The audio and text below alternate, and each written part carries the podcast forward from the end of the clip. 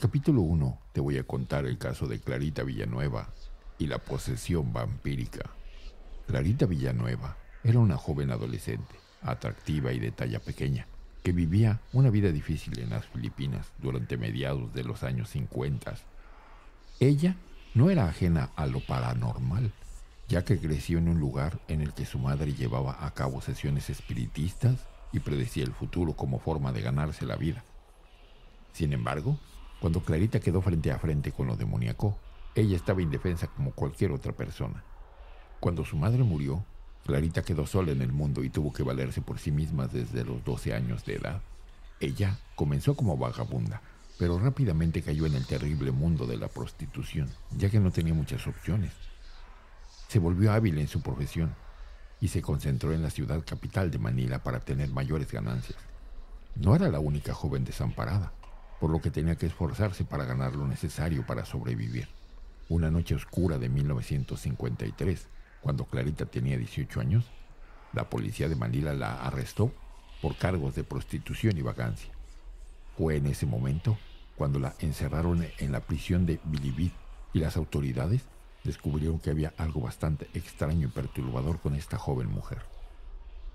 Clarita dijo que había sido atacada repetidamente por dos criaturas durante un periodo de nueve días mientras estaba en la prisión. Los oficiales atribuyeron estos reclamos a una enfermedad mental y no le pusieron mucha atención, hasta que comenzaron a aparecer marcas de mordidas en su cuerpo, principalmente en el cuello, por lo que se ganó el apodo de chica vampiro.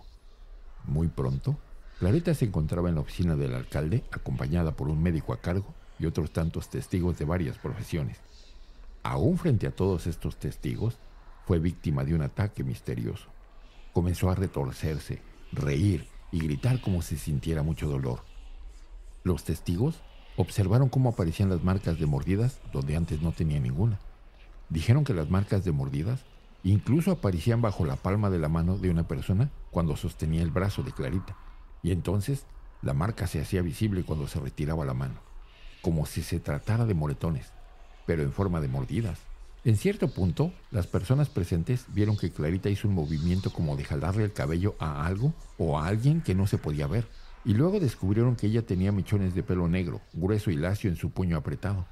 El cabello coincidía con el de las descripciones de sus agresores.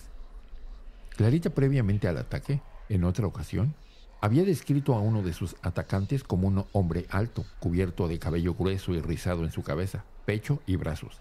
También tenía dientes anormalmente largos, similares a los de un perro, y sus ojos eran penetrantes, como si pudieran ver dentro de su alma.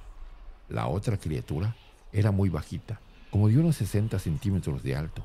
Estaba vestida con una capucha negra y tenía dientes afilados como de vampiro y ojos abultados. Esos seres tomaban turnos para morderla. Según dijo Clarita, el más pequeño se subía sobre su cuerpo para acceder a nuevos lugares donde morderle. Ambos preferían las zonas carnosas de su cuerpo, donde sería más difícil que ella misma se hubiera mordido, señal de que ella misma no podía haberse causado esas lesiones. Aparecían mordidas en la parte superior de su torso, en los brazos y en el cuello.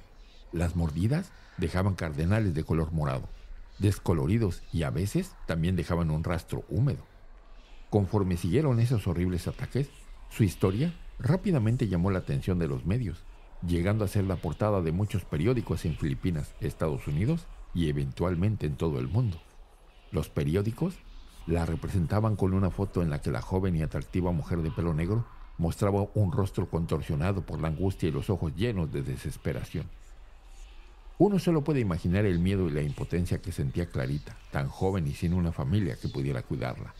Otra foto de los periódicos reflejaba a una joven y hermosa mujer con su boca muy abierta por el dolor, los ojos cerrados con fuerza, y según informaba, en la agonía de una convulsión, Clarita comenzó a entrar en un momento de trance, seguido de convulsiones que cada vez sucedían con más frecuencia. Durante sus trances, los profesionales médicos que llegaron a acudir hasta 100 durante sus experiencias trataban de picar su piel con agujas, pero ella no manifestaba ninguna reacción. Parecía como si su cuerpo estuviera presente, pero Clarita no. Algunos expertos médicos, como es de esperarse, insistían que sus experiencias no eran nada más que manifestaciones de histeria mental. Incluso insistían que las marcas de mordidas eran decoloraciones en la piel causadas por la propia mente de Clarita, aunque no podían proporcionar una explicación sobre cómo podía su mente causar esas marcas. Otras personas que fueron testigos de los mismos incidentes no estaban de acuerdo con los profesionales médicos, afirmando que algo invisible para todos, excepto para Clarita, la estaba atacando, y todos estaban indefensos a la hora de protegerla. También señalaban la humedad similar a la saliva que aparecía alrededor de las marcas de las mordidas, como otra prueba para refutar esa dudosa teoría. Entre los testigos también había un escéptico que acusaba a Clarita de montar todo un espectáculo para atraer la atención. Este hombre fue maldecido por Clarita. De acuerdo con los presentes, sus ojos anormalmente grandes y expresivos se estrecharon y adoptaron una apariencia similar a los ojos de una serpiente, mientras ella sencillamente le decía al escéptico, ¡Vas a morir! Aunque no se puede comprobar si en efecto lo maldijo, el hombre murió al día siguiente. Él no fue la única víctima de las supuestas maldiciones de Clarita. Uno de los carceleros principales había pateado agresivamente a Clarita por algún supuesto mal comportamiento. En respuesta, los testigos dicen que ella volteó hacia el guardia y murmuró las mismas palabras. Cuatro días después, el carcelero murió. El miedo invadió a muchas personas en Manila, porque llegaron a creer que Clarita no era solamente una víctima de posesión demoníaca, sino que era una poderosa bruja. El hecho de que su madre fuera una adivina tampoco ayudaba en su caso. Aunque muchos países de todo el mundo ofrecían ideas para curas y tratamientos, parecía que ninguna nación cristiana tenía la valentía para responder. Después de semanas de tormentos, la ayuda llegó a la torturada Clarita en la forma de un ministro americano, Lester Sumrall, quien ayudaba a construir algunas iglesias locales en Filipinas. Lester Sumrall sintió que Dios le había llevado a ayudar a la joven y valientemente se acercó al alcalde y su equipo para pedir permiso para visitar a Clarita, diciendo que ella padecía de un caso de posesión demoníaca. Sumrall era un ministro protestante, por lo que no realizó un exorcismo católico romano, aunque sí fue un exorcismo de todas maneras. Conforme empezó a enfrentar a los demonios en el nombre de Jesucristo, ellos comenzaron a hablar por medio de Clarita en dos voces distintas correspondían a los demonios que Clarita decía haber visto.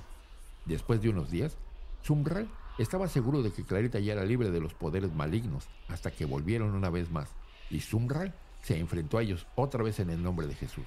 Finalmente logró expulsarlos de una vez por todas y alentó a Clarita a buscar la salvación para prevenir futuras posesiones demoníacas. Clarita fue libre de los demonios el resto de sus días y siguió activa en la iglesia de las Filipinas, después se casó y hasta tuvo una familia. Queridos radioescuchas, ¿qué opinan de este caso? ¿Será que Clarita de verdad sufrió de una posesión demoníaca? ¿Ataques de seres de otras dimensiones?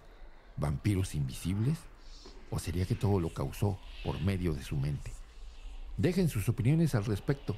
En lo personal yo creo que sí sufrió de algún tipo de ataque o posesión. Pero bueno, lo dejo a consideración de ustedes. Dejen sus comentarios. El viernes próximo continuamos con el siguiente caso. Yo soy Fase 3 y estás escuchando Frecuencia 51 Radio.